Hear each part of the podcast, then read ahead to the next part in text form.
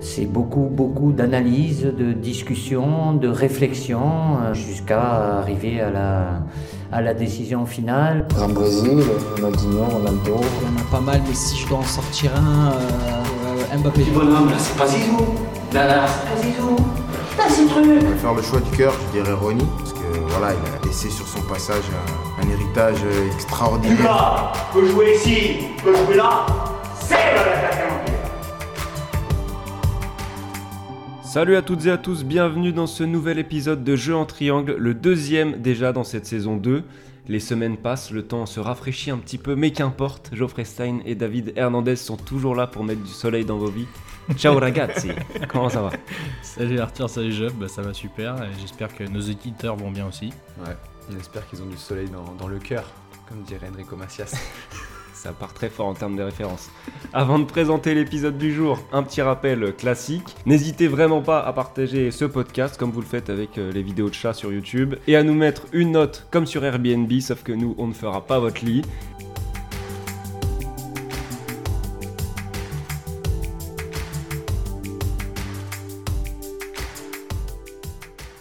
Allez, trêve de, trêve de plaisanterie. On a du pain sur la planche. Il va falloir une très très grosse planche parce qu'aujourd'hui on va parler de trois milieux de terrain au volume énorme, trois milieux euh, polyvalents qui sont absolument indispensables à trois des plus gros clubs européens, N'Golo Kanté, Joshua Kimmich et Marco Verratti. Et petite surprise, grosse surprise même, on vous avait parlé de nouveautés, en voici une, l'apparition du Joker de luxe, un invité qui peut être un joueur, un ancien joueur, un entraîneur ou ex-entraîneur, qui viendra apporter euh, son expertise, voire euh, ses souvenirs à ce podcast. On est donc ravi de pouvoir compter sur le tout premier guest de l'histoire de Jeux en Triangle, monsieur Benoît Chéroux, que vous connaissez euh, déjà évidemment, l'ancien milieu de terrain de Lille, Auxerre et Marseille, aujourd'hui consultant pour Prime Video, nous fait l'honneur de participer à ce débat, lui qui en connaît un tout petit peu sur ce qui se passe dans l'entrejeu. On le remercie donc une première fois. Il n'est pas autour de la table avec nous, mais on a pu échanger longuement avec lui autour de ces trois joueurs, Kimmich, Kanté, Verratti. Donc vous l'entendrez intervenir par séquence. En gros, si c'est pas l'accent lyonnais de David Hernandez, pas l'accent parisien de Geoffrey Stein ou pas mon accent du département de l'Ain, c'est que c'est Benoît Chéroux, mais évidemment, vous n'aviez pas besoin de ça pour le reconnaître. Donc il est l'heure de réviser votre mandarin, on va parler empire du milieu. C'est parti pour l'échauffement.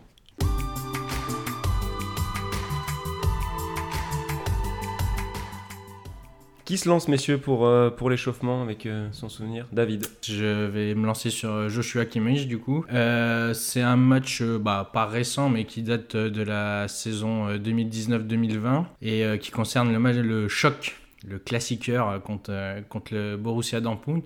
Alors en soi, c'est pas un match qui m'a qui m'a qui m'a marqué, mais c'est le premier match que je regarde euh, pendant cette euh, triste ère du confinement et, de la reprise des, championnats étrangers pendant que notre Ligue 1 euh, faisait relâche définitivement. Et du coup, en fait, ce qui m'a marqué, bah, c'est le Bayern qui gagne 1-0 et c'est une victoire sur un éclair de génie de, de.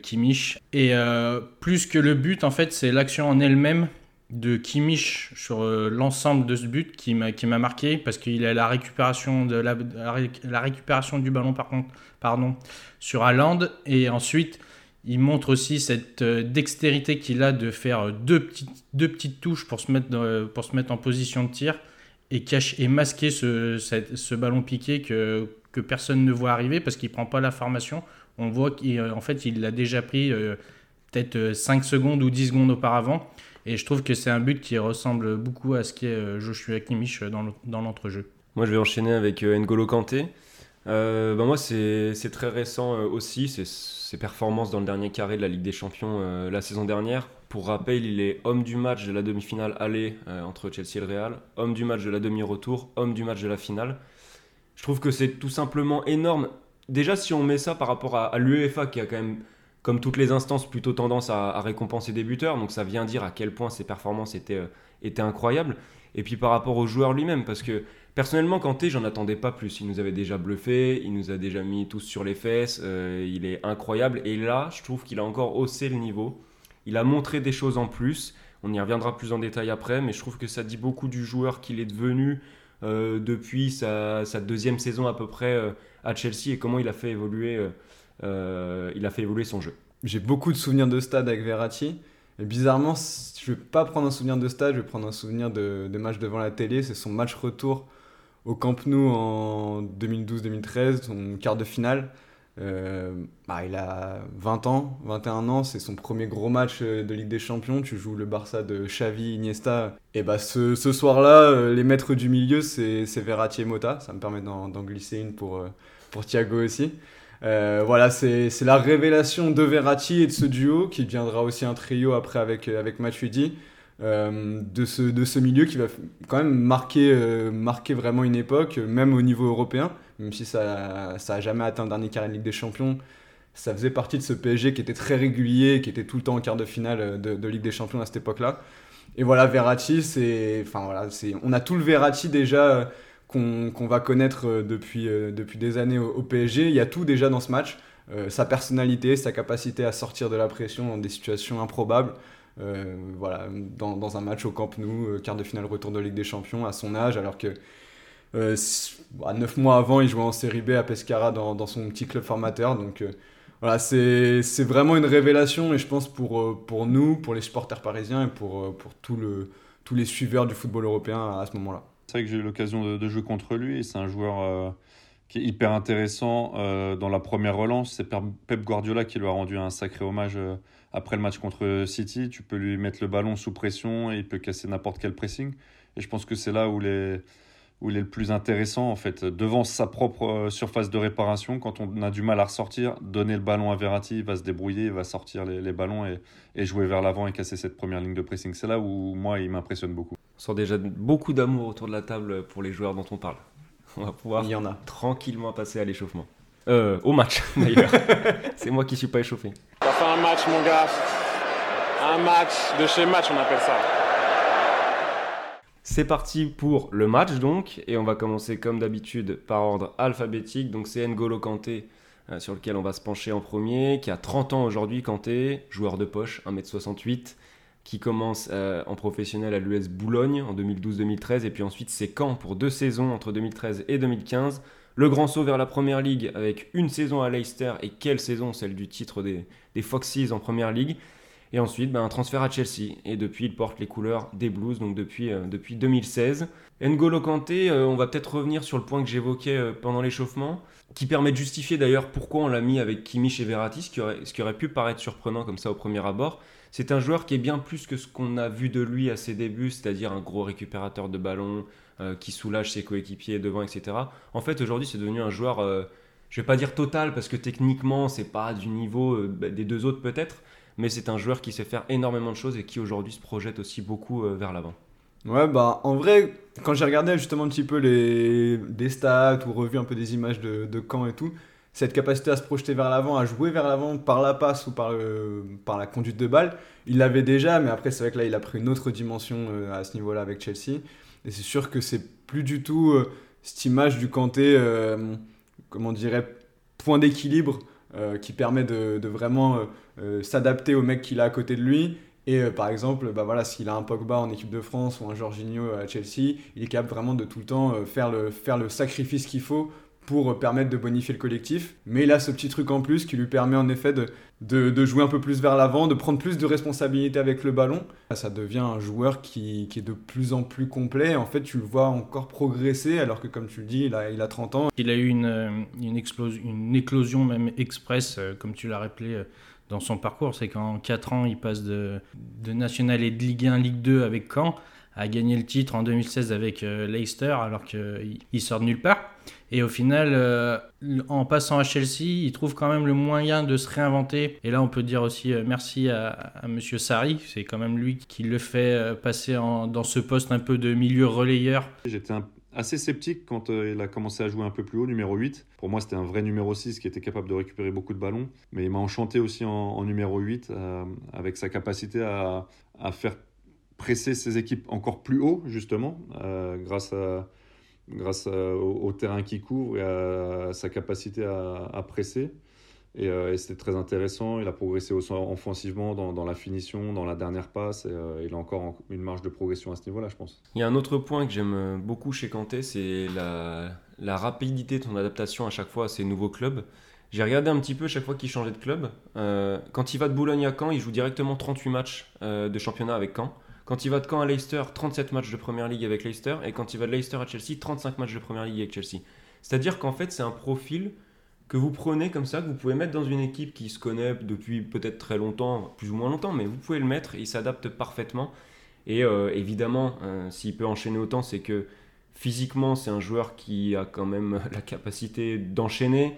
Euh, j'ai regardé un petit peu entre 2012 et 2013, enfin entre la saison 2012-2013 et la 2018-2019, il y, a très très peu de matchs de championnat de raté. C'est des saisons à 34 matchs de championnat minimum à chaque fois. Et son seul trou d'air physique, on va dire, c'est la saison 2019-2020 où il y a un petit peu plus de matchs ratés. Mais ça, c'est quand même assez bluffant de, la part de Kanté. Et je trouve qu'en plus, il arrive à, durer parce que il a un peu fait évoluer aussi son activité. Je trouve que il est un peu moins. Euh, c'est un peu plus structuré aussi parce que bah, dans, dans une équipe euh, façonnée par Tourelle, tu es dans une structure un petit peu plus, euh, un petit peu plus comment dire, cadrée. mais voilà, je trouve qu'il est un peu moins foufou, il se disperse un peu moins, il gère un peu mieux son, son activité, ses courses. Et donc, du coup, il y a vraiment cette. Ce, on a le sentiment qu'en effet, il, arrive à pleine maturité, un peu sur le terrain, ce qui est normal quand, quand le joueur a passé sa première saison en Ligue 1 à 24 ans. Euh, bah, finalement c'est normal qu'il soit formé un peu plus tard que les autres. Et on sent que là, il est en, euh, en plein contrôle, en fait. En plein contrôle de ce qu'il sait faire, en pleine connaissance de, lui-même. Et ça, c'est vraiment une grosse qualité, je trouve, et encore plus pour un joueur de son profil. En fait, il a une vraie science et une vraie lecture du jeu euh, qui lui permet d'avoir cette impression d'être de quadriller le milieu de terrain et d'être à la fois à gauche et à droite, et en même temps d'être très propre parce que pour un milieu de terrain, c'est un milieu de terrain qui est très propre. En l'année du titre avec Leicester, pour un terrain, il fait que 43 fautes sur les, 40, sur les 37 matchs qu'il joue. Il fait 175 tacles quand même dans la saison. Donc c'est quelqu'un qui, qui est dans un poste dangereux et à risque, mais qui au final trouve le moyen d'être propre et de relancer aussi très propre pour ensuite euh, permettre à son équipe de, repartir vers l'avant. Bah en fait, quand ton entraîneur, euh, dans les toutes premières catégories d'âge, il te dit il faut être méchant, mais, du bon côté, de la bonne méchanceté sur le terrain, N'Golo Kanté, c'est l'exemple parfait par rapport aux, chiffres que tu viens de donner. C'est l'agressivité, mais toujours pile ce qu'il faut. Euh, ça colle d'ailleurs avec sa personnalité. Je veux dire, on voit jamais Kanté venir se plaindre à l'arbitre, etc. Mais bon, on va pas rentrer là-dedans parce que je trouve que justement c'est un des travers qu'on avait Kanté. Ah, il est, très, il est très gentil, machin truc. Et en fait, on oublie presque le footballeur énorme qu'il est. Donc ça, on va, on va peut-être le laisser un petit peu de côté. Euh, et, au-delà de ses qualités de harcèlement, etc., je trouve qu'il a une grosse qualité de jeu sous pression aussi. Euh, ça, on va peut-être plus insister là-dessus avec Verratti, par exemple, un peu plus tard, mais il a une grosse qualité de jeu sous pression avec des gestes plus basiques, soit la passe, soit le petit crochet, soit la, petite accélération sur 2-3 mètres. Mais, euh, mais je trouve que ça, c'est vraiment un point sur lequel il a, il a beaucoup progressé.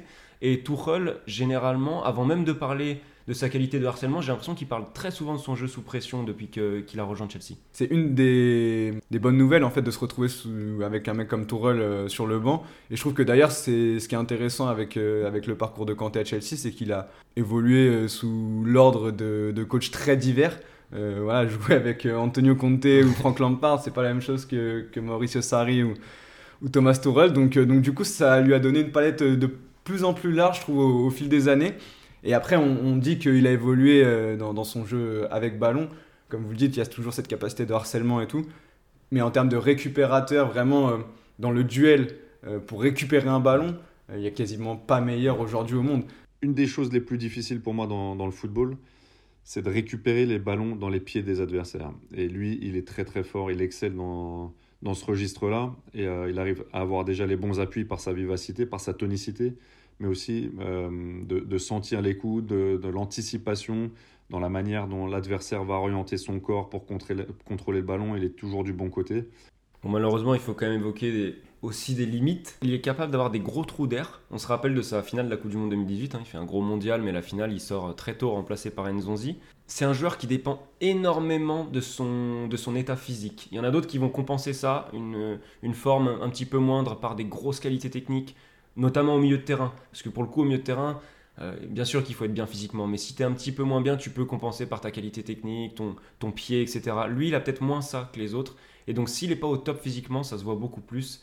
Et c'est pour ça qu'on le voit pas rater des matchs très souvent, mais quand il en rate un, c'est vraiment dans les grandes largeurs. Quoi. Ouais, et puis il a plusieurs euh, petits tournants ratés en équipe de France. On se souvient aussi de son match euh, contre l'Irlande en huitième de finale de l'Euro 2016 où il sort à la mi-temps et derrière, bah, finalement, il revient pas dans, dans les 11 types sur la suite de la compétition.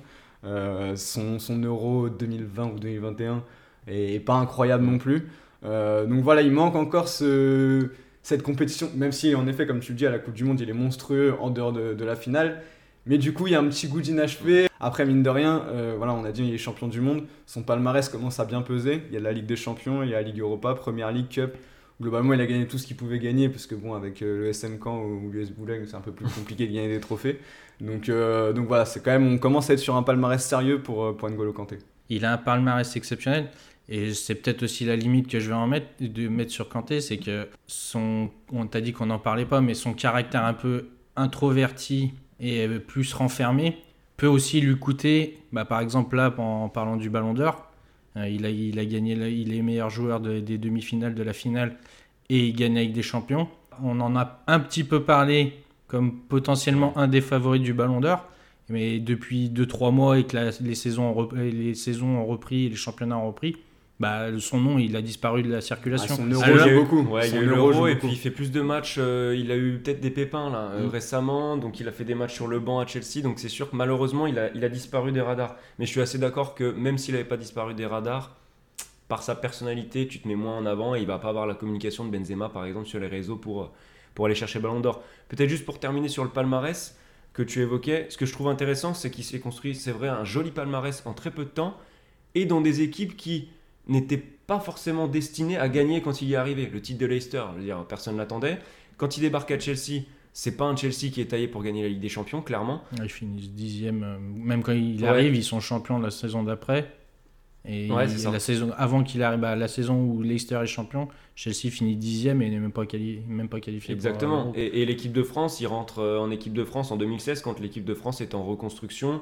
Euh, donc il participe à chaque fois à, cette ascension avec, euh, avec toutes les équipes dans lesquelles il joue. Et c'est assez intéressant. Serais-tu en train de dire que Kanté est un porte-bonheur? Non, plutôt. c'est un bon joueur. voilà. il est pas mal. Utile. Et on va pouvoir enchaîner avec Joshua Kimmich.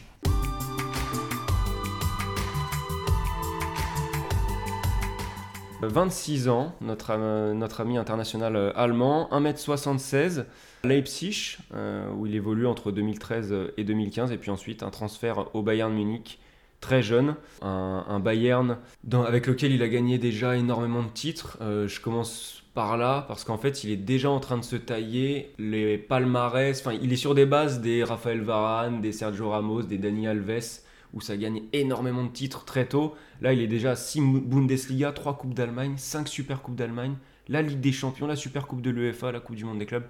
Et il est encore euh, très jeune, 26 ans.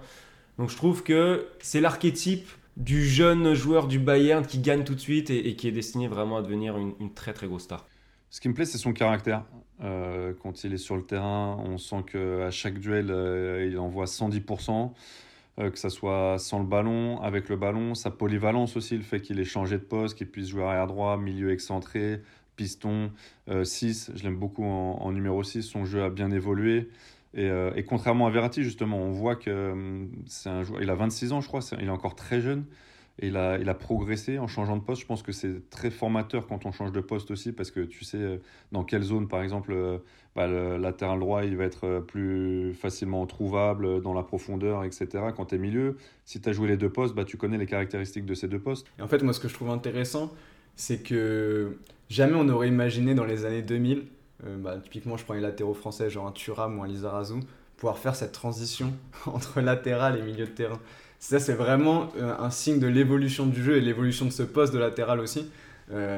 et, et Kimmich est clairement dans cette, dans cette dynamique-là je trouve que c'est vraiment le mix idéal entre tout un tas de qualités. C'est-à-dire que techniquement, c'est très fort. Tu parlais de son but contre, contre Dortmund euh, il y a maintenant à peu près un an et demi.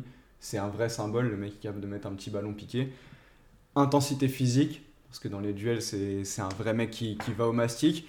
Et sens tactique, parce que je trouve que bah, c'est un mec qui est capable de, faire beaucoup de compensations dans des groupes où, par exemple, au Bayern, euh, voilà, que ce soit avec Nagelsmann ou même Flick, c'est des équipes du Bayern qui vont beaucoup vers l'avant, beaucoup presser. Lui, il arrive toujours derrière à faire les compensations, beaucoup d'intelligence. franchement, euh, aujourd'hui, il n'y a pas beaucoup de milieux pour moi euh, qui sont aussi complets que Joshua Kimmich, qui sont capables d'être aussi importants dans leur premier tiers que dans le dernier tiers.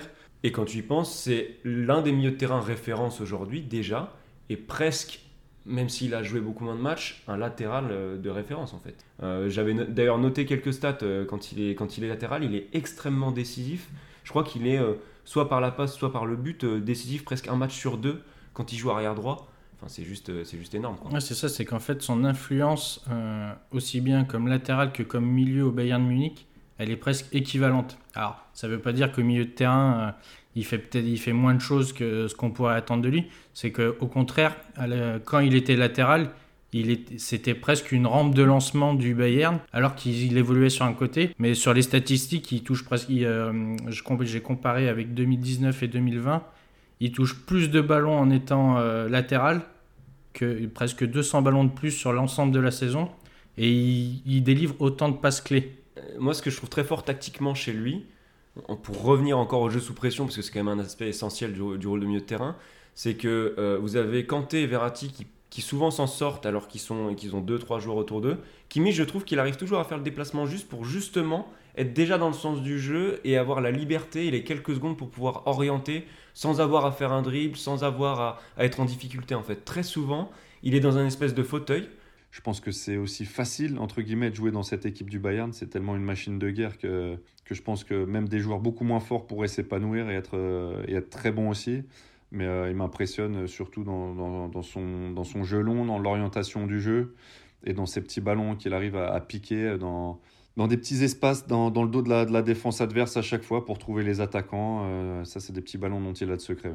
C'est un joueur prototype Bayern en fait. Vraiment, euh, tu peux pas faire plus dans le moule Bayern, euh, qui est symbolique de, cette domination actuelle du Bayern sur la Bundesliga et même globalement sur l'Europe. C'est à peu près unanimement considéré comme l'équipe européenne la, plus, la plus impressionnante aujourd'hui. Et je trouve qu'il est vraiment euh, symbolique de ça aujourd'hui, ce qui est assez impressionnant pour, même s'il est plus si jeune pour, pour son âge. Et aussi, ce que je trouve, ce que je trouve vraiment intéressant avec lui, c'est que c'est un vrai leader. Vrai leader, il a un état d'esprit euh, vraiment irréprochable, tout le temps à fond. Tu le vois, il, est hilarant que ses partenaires. Tu le sens aussi euh, positif, là où par exemple un Thomas Müller peut être un leader un petit peu plus euh, bougon, Ouais. entre guillemets négatif, même si ça emmène ses partenaires aussi d'une autre manière, mais un peu côté good cop, bad cop. Euh, mine de rien, il est déjà vice-capitaine de, de l'équipe d'Allemagne, Kimmich.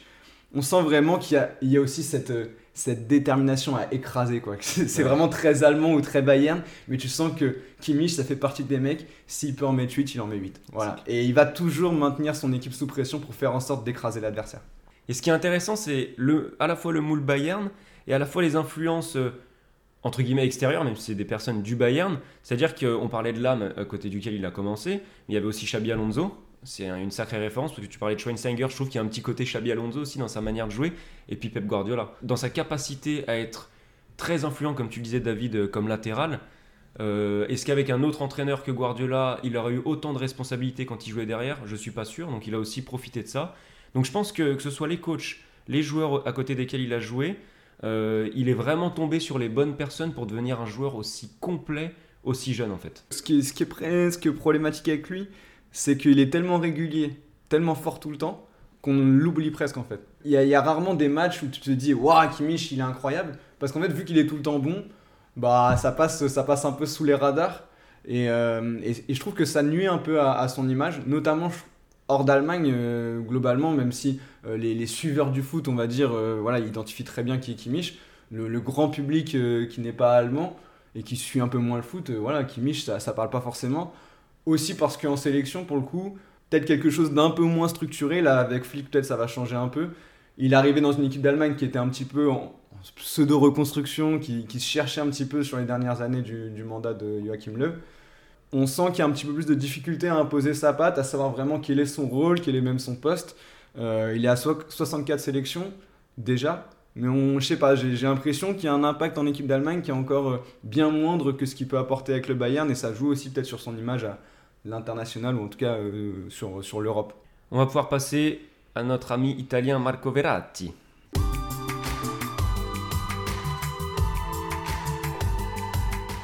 Alors Verratti, euh, 28 ans, on repasse à un format de poche, 1m65. Euh, donc il a démarré, euh, comme tu le rappelais tout à l'heure Geoffrey, du côté de Pescara en Italie, et puis ensuite euh, directement le PSG. Alors aujourd'hui, est-ce qu'on évacue tout de suite le côté euh, négatif de Marco Verratti, comme ça après on fait plaisir à T'as Geoffrey trouvé des côtés négatifs? Non, quelques-uns, quelques-uns. Non, Verratti aujourd'hui, euh, on va revenir après sur le joueur extraordinaire qu'il est. Évidemment, aujourd'hui, ce qu'on a aussi en tête quand on pense à lui, c'est les pépins physiques, peut-être l'hygiène de vie et, et ce côté euh, qu'on apprécie, mais qui peut être aussi agaçant, ce côté un peu gamin sur le terrain où je vais parler à l'arbitre et je m'agace et je prends toujours les cartons. Et ça a presque pas changé depuis les débuts.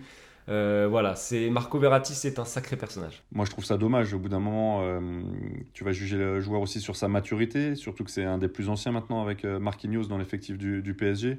Donc, ça doit être un cadre autant grâce à sa technique, grâce à sa qualité de footballeur, que par rapport à sa maturité, sa capacité à, calmer les autres et, et avoir le contrôle sur le match. Et quand tu t'énerves tout le temps après l'arbitre, en fait, il y a un gros décalage pour moi, Verratti. Quand il reçoit le ballon, il a beau être pressé par 4 ou 5 joueurs, il est toujours calme. Quand il y a une faute, il est jamais calme et il va toujours s'attaquer à l'arbitre et tout ça. S'il était aussi calme avec les arbitres que quand il reçoit le ballon sous pression, je pense que ce serait encore un, un meilleur joueur parce qu'on le verrait encore plus sur le terrain, il serait dans la maîtrise de ses émotions. Euh, RMC lui avait consacré un documentaire qu'ils avaient appelé L'éternel enfant. Mm. Et pour moi, on est clairement là-dedans. Ce qui a ses qualités, parce que c'est grâce à, ce, grâce à ça qu'il peut être, comme je l'ai dit, au Camp Nou, euh, comme s'il était dans son jardin ou avec ses potes euh, en, Italie. Et ce qui peut être très frustrant et énervant parce qu'en effet, euh, il est tout le temps à discuter, tout le temps à râler, tout le temps à faire des gestes improbables, des, fautes qui sortent de nulle part. Enfin, voilà, c'est c'est Verratti. Après, c'est vrai qu'il y a cette frustration aussi, comme tu le disais, sur, sur l'hygiène de vie. Là, ça fait quand même 4 saisons de suite qu'il n'atteint pas les 40 matchs, toutes compétitions confondues en club. Quand on sait que Paris va quand même très souvent loin en Ligue des Champions, en- dans les Coupes nationales, bah, ça, ça fait quand même beaucoup de matchs ratés à chaque fois parce que tu dois au moins atteindre les, les 45, 50 euh, si tu es un milieu un peu, un peu régulier. 95 matchs ratés sur blessure depuis 2015-2016. Donc c'est donc c'est vraiment énorme. Voilà, il y a cette réputation de, de joueur qui aime bien faire la fête, que tu peux prendre en photo avec une clope au bec de temps en temps. Voilà, c'est c'est Verratti. Voilà, comme tu le disais, en fait, c'est. J'aime pas trop ce mot, mais euh, un mot qu'on utilisait quand on était jeune, c'est attache. Il est attachant. Il est attachant. Voilà. Oh oui. Ouais, t'as- alors peut-être que le mot va être un peu fort, mais tu as ce sentiment vraiment de gâchis. Peut-être- Oh, ouais, c'est Non, très mais- fort. Voilà, c'est un peu Ouais. fort dans le sens où, en fait, t'en attends, t'en attends tellement de lui que tu as cette part, un peu cette part de frustration quand tu le vois, bah, que tu le vois faire euh, le match comme, tu, comme il a fait contre City, euh, où il revient après un mois de blessure, et le mec, t'as l'impression qu'il est, tout seul au milieu de terrain et qu'il peut rien lui arriver. Et derrière, bah, il enchaîne un peu moins bien avec l'Italie euh, lors de la Ligue des Nations. Euh, tu vas peut-être apprendre euh, bah, au final qu'il a une petite blessure, une musculaire. Donc en fait, tu as cette frustration de ne pas le voir enchaîner. Mais je trouve qu'il y a un peu un parallèle avec Pastore, dans le sens où, y a où les supporters parisiens ont énormément d'amour pour lui. Sauf qu'à la différence de Pastore, les pépins physiques que Verratti a, tu as un peu l'impression qu'il les cherche. Euh, Verratti, contrairement à Pastore, quand il est sur le terrain, il déçoit très rarement. Et euh, Pastore, il y avait une frustration aussi de ce qu'il produisait sur le terrain, alors que Verratti, euh, bah, 90% des matchs qu'il va jouer, il va être bon. Donc, tu t'as as moins ce reproche-là que tu peux lui faire. Quoi. On va parler de points un peu plus positifs. Euh, Merci. Ça, c'est quelque chose qu'il dit souvent. Verratti il rentre sur le terrain pour s'amuser, pour prendre du plaisir. C'est une phrase qui peut paraître bateau. Je rentre sur le terrain pour prendre du plaisir et, je me mets pas la pression, mais, vraiment, je pense ne jamais avoir vu un joueur qui transpire autant le plaisir et la sérénité sur le terrain. Euh, J'ai vraiment jamais ressenti une quelconque pression, quel que soit le match, une finale de Ligue des Champions ou euh, un match à Angers, quand Verratti avait le ballon dans les pieds. On parle beaucoup de jeu sous pression. euh, bah là, pour le coup, pour moi, c'est le meilleur du monde quasiment aujourd'hui dans, le jeu sous pression. Sa capacité à sortir de situations, mais improbables. Les des photos où tu le vois au milieu de trois mecs et il arrive quand même à sortir avec la balle parce que euh, malgré sa petite taille ou grâce à sa petite taille, euh, il a pas mal de contre favorables parce qu'il y va vraiment. euh, il met vraiment de l'intensité physique quand il met le pied. Euh, et moi, ce que je trouve impressionnant chez lui, c'est sa faculté à, allumer la lumière dans un désordre total. C'est-à-dire que tu as l'impression que tout va se, va se refermer autour de lui et il va trouver soit la passe, soit le dribble qu'il faut pour, pour sortir.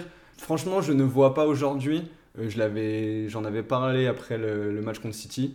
Je vois pas aujourd'hui un milieu à vocation défensive avoir une, une influence sur son équipe aussi grande que Verratti entre s'il est là ou s'il n'est pas là. C'est-à-dire que peut-être qu'il y a des joueurs, enfin il y a, plein de milieux, les, Kanté et Kimmich dont on parle aujourd'hui, sont importants pour leur équipe. Mais en fait, ils ne modifient pas à ce point le visage de leur équipe s'ils sont là ou pas là. Pour un joueur qui joue d'abord dans son camp, c'est moi je trouve ça fou. Mais c'est marrant parce qu'on parle de joueur à vocation défensive, mais à la fois c'est un joueur qui, en fait, qui est capable de jouer n'importe où. Avec Pochettino, on l'a vu jouer en 10, euh, on l'a vu jouer un cran plus haut, on l'a vu jouer devant la défense. Pourquoi en 10 pour moi c'était un peu du gâchis Parce que tu le mets beaucoup dans des situations dos au but où il sera pas forcément le meilleur. Euh, mais à partir du moment où il a le jeu face à lui, pour moi, si, qu'il soit en 6 dans un 4-3-3 ou, en, ou en- dans un double pivot, euh, en fait là, ce qu'il faut avec Verratti, c'est lui donner le maximum de liberté possible. Euh, tu, tu organises, et, par exemple, c'est pour ça qu'avec un Gay, ça marche très bien. C'est que Gay va, va aller chercher très haut et, va aller harceler. Et Verratti, derrière, c'est tout dans l'intelligence, le placement, la compensation. Euh, on n'a pas beaucoup parlé de cet aspect-là pour l'instant, mais sa capacité de récupération de balle est vraiment très intéressante. Avec son petit spécial, le tacle euh, qui est deux secondes avant, mais parce qu'il a déjà tout vu. Et en fait, l'adversaire, il peut plus faire autre chose. Donc il arrive quand même à, récupérer le ballon. Comme on disait avec Kanté, et c'est aussi lié certainement encore à leur taille, beaucoup de ballons récupérés dans les pieds, euh, sans savoir trop comment, mais euh, il arrive à mettre le pied où il faut, euh, à avoir la bonne anticipation sur un dribble. Beaucoup, beaucoup de ballons récupérés dans les pieds, et surtout cette faculté derrière à toujours bah, le, rendre, le rendre plus propre que ce qu'il a récupéré. C'est ce qui rend son jeu défensif vraiment intéressant, c'est en fait la transition défense-attaque qu'il arrive à faire. Peut-être qu'à par rapport à un Gay et un Herrera, comme on le voit actuellement, il a moins, dans le PSG actuel, il a moins cette faculté à pouvoir bah, casser les lignes, balle au pied, ou même dans, rien que dans la course, par rapport à quand tu as un Neymar ou un, ou un Messi qui sont beaucoup plus, euh, dans, beaucoup plus statiques et moins dans la profondeur. Je trouve que en sentinelle et avec Gay et Herrera, il est beaucoup plus, euh, son rôle est beaucoup plus important que s'il était un relayeur. Ouais, je suis d'accord. Là, dans cette configuration de Paris-là, je suis d'accord. J'attends juste de voir au moment où Paredes revient. Parce que finalement, l'année dernière, je trouvais intéressant le, le Paredes-Verratti-Gay qui finalement se rapprochait du Mota Matuidi-Verratti. Parce que la relation euh, technique Paredes-Verratti commençait à être vraiment intéressante. Donc j'attends de voir si on arrive à un moment à, aligner ces trois là au milieu, mais même, enfin, on verra euh, en termes d'organisation et tout, c'est compliqué avec les, avec les mecs de devant. Mais, mais voilà, la, la relation technique Paredes-Verratti m'in- m'intrigue beaucoup et me fait dire qu'il y a peut-être une solution pour euh, pouvoir mettre Verratti un peu plus haut quant à Paredes qui te permet le circuit de relance de base. Tu vois. Après, le problème de Verratti un peu plus haut, c'est que dans les 30 derniers mètres, bon, il y a la qualité de passe, mais ça reste trop neutre quand même. En termes de statistiques, c'est trop neutre. Avec sa technique, euh, je pense qu'il pourrait finir avec euh, euh, 10 passes décisives et peut-être 5 buts par, euh, par, par saison. C'est pas le cas. Je trouve qu'il prend pas suffisamment de risques euh, offensivement alors qu'il a la technique pour, euh, pour le faire justement. Après, c'est une technique de finition. C'est différent d'une technique de, de passe ou, ou de, de couverture de balle là, là où il excelle. Et d'ailleurs, on va peut-être le rapprocher un peu de Kanté à ce niveau-là. À côté de ça, Kimmich, euh, Kimmich, pardon, il y, a un- il y a un vrai gap par contre, parce que là, il y a une frappe de mule, euh, il y, a, il y a vraiment une qualité de, passe, de dernière passe et de, et de finition beaucoup plus importante chez Kimmich que, que chez les deux autres, euh, à mon sens. On peut passer au temps additionnel et au classement de chacun. Additionnel, 3 minutes. 3 minutes de bonheur en plus Euh, bon, David, tu as commencé l'échauffement. Euh, Geoffrey, tu vas pouvoir nous dire pourquoi tu mets Verratti titulaire. Eh bien non, surprise. surprise, ça sera Joshua Kimmich, pour moi le titulaire de ce jeu en triangle. C'est pour moi aujourd'hui le, le milieu euh, relayeur ou défensif, on, on peut mettre un peu le qualificatif qu'on veut, le plus complet. Euh, il a absolument aucun défaut, je trouve. Euh, et c'est le plus jeune des trois, donc euh, il y a encore une marge de progression. C'est un joueur qui, euh, qui est à la fois beau à voir, qui est, qui est entraînant, parce que euh, personnalité euh, vraiment très forte. Voilà, je, je suis persuadé qu'il va vraiment marquer son époque et qu'on n'est qu'au début de, de, ce que va de ce que va faire Kimmich dans, dans le football européen. Je vais prendre Verratti en remplaçant. Comme je l'ai dit, je pense qu'il y a quand même peu de joueurs et même si en effet peut-être que le PSG un petit peu chaotique de Pochettino amplifie cette image, mais il y a quand même peu de joueurs qui sont capables à ce poste-là de transfigurer à ce point une équipe et d'être euh, à ce point fort avec le ballon, de, de sortir de toutes les situations. Sa relation avec le ballon, je la trouve incroyable. En effet, il marque peu. Par contre, les petits ballons, les passes, c'est toujours dans le bon tempo, c'est toujours bien dosé. il a une qualité technique que j'ai rarement vue. Vraiment, cette finesse technique, je l'ai rarement vue. Donc, donc voilà, Marco Verratti en, en remplaçant et Kanté, je le mets, je le mets là peut-être parce que c'est une question de sensibilité euh, vraiment pur terrain, euh, peut-être un joueur euh, auquel je m'identifie moins que les deux autres. aussi parce que on parlait de son évolution, mine de rien dans les stats ça se voit pas tant que ça. Il a, pas il a marqué un seul but je crois depuis 2019 en, club. Il, manque encore ce, petit truc, mais par contre je, crois vraiment au fait que même s'il a 30 ans il peut encore évoluer et encore grandir.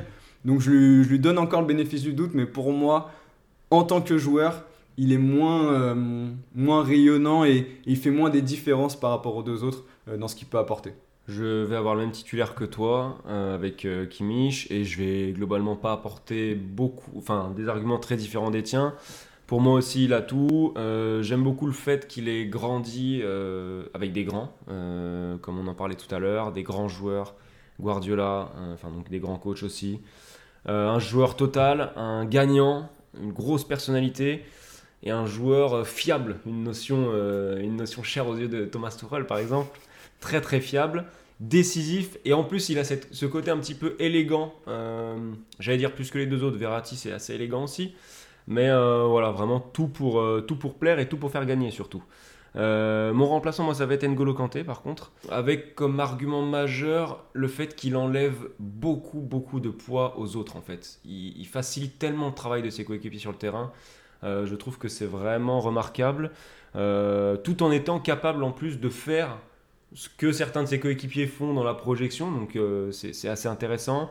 Même si après je vais préférer les milieux de terrain qui ont une grosse qualité de pied, lui il a un tel volume que vraiment ça me fait un petit peu oublier ces petits travers peut-être techniques de temps en temps. et au placard, Verratti. Bon, Verratti, ça fait mal de le mettre au placard, mais là, je le sanctionne. C'est sanction pour tous ces cartons évitables, pour toutes ces blessures évitables aussi. Je reste bloqué sur le fait qu'il n'a pas assez évolué à ce niveau-là. Je peux pas dire que c'est pas un joueur fiable parce que comme tu le disais justement, quand il joue, c'est très très rarement décevant. Mais on veut le voir jouer plus, Verratti, et, j'ai l'impression qu'on n'y arrivera jamais, donc c'est un peu frustrant. Et eh ben moi je vais partir sur euh, Joshua Kimmich aussi titulaire. J'avoue qu'un peu le côté euh, robotisé que peut avoir euh, le Bayern Munich, et on en avait déjà parlé avec Lewandowski quand on avait fait les attaquants, euh, m'énerve entre guillemets un petit peu parce que tu as l'impression que les, joueurs sont, euh, sans sentiment et qui sont là vraiment pour marcher sur l'adversaire. Mais quand tu vois le palmarès qu'il a à 26 ans, euh, l'expérience qu'il a acquis et cette capacité, comme on a dit, d'être aussi autant influent en termes de latéral droit que comme un milieu défensif, font que ouais, c'est le prototype même du milieu, euh, du milieu euh, récupérateur, relanceur des, de notre génération. Quoi. En remplaçant, bah, je vais mettre Marco Verratti parce que même si il a ce côté frustrant, même en n'étant pas fan du PSG, il y a quand même beaucoup d'amour pour, pour ce joueur. qui, a été, qui a été un véritable, peut-être par rapport aux deux autres, un véritable espoir du foot euh, italien et européen et qui a quand même réussi à, répondre à certaines attentes, même s'il n'a pas répondu à tout.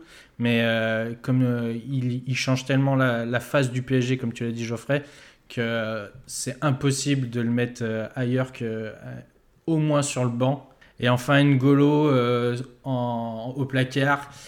Même si on veut pas en parler, je trouve qu'il paye quand même son manque, son manque de reconnaissance et son manque de mise en avant aussi bien personnel que par rapport au, que, pour les, que par les médias, etc. Et euh, c'est ce qui me fait le mettre en dessous, pas, en dessous parce que c'est pas en dessous, parce que son rôle est, vraiment important, que ce soit en équipe de France pour, pour permettre à Pogba d'exploser, de, casser les lignes, que, ou, euh, ou à Chelsea où il a réussi à, à se réinventer. Mais je trouve qu'il est un ton en dessous, de par aussi son, son éclosion pardon, tardive des deux autres mon titulaire, ça sera N'Golo Kanté, justement pour euh, sa capacité à aider l'équipe à, presser très haut et à, positionner le bloc beaucoup plus haut, et euh, sa capacité à récupérer les ballons et sa générosité. Euh, en numéro 2, je mettrai Kimmich pour ses facultés de, de leader et sa régularité. Et numéro 3, Verratti, parce que c'est un joueur tellement beau à voir, mais on reste tellement sur notre fin parce qu'on aimerait qu'il progresse et, qu'il passe un cap encore. Et je rajoute un tout petit truc sur Verratti, c'est que Euh, ce qui joue aussi beaucoup dans mon esprit, c'est le fait d'avoir gagné l'Euro avec l'Italie. Il n'a plus gagné que des titres nationaux avec le PSG où son palmarès finalement, bah, il... on savait pas trop comment le juger parce que Paris domine, euh, domine le football français.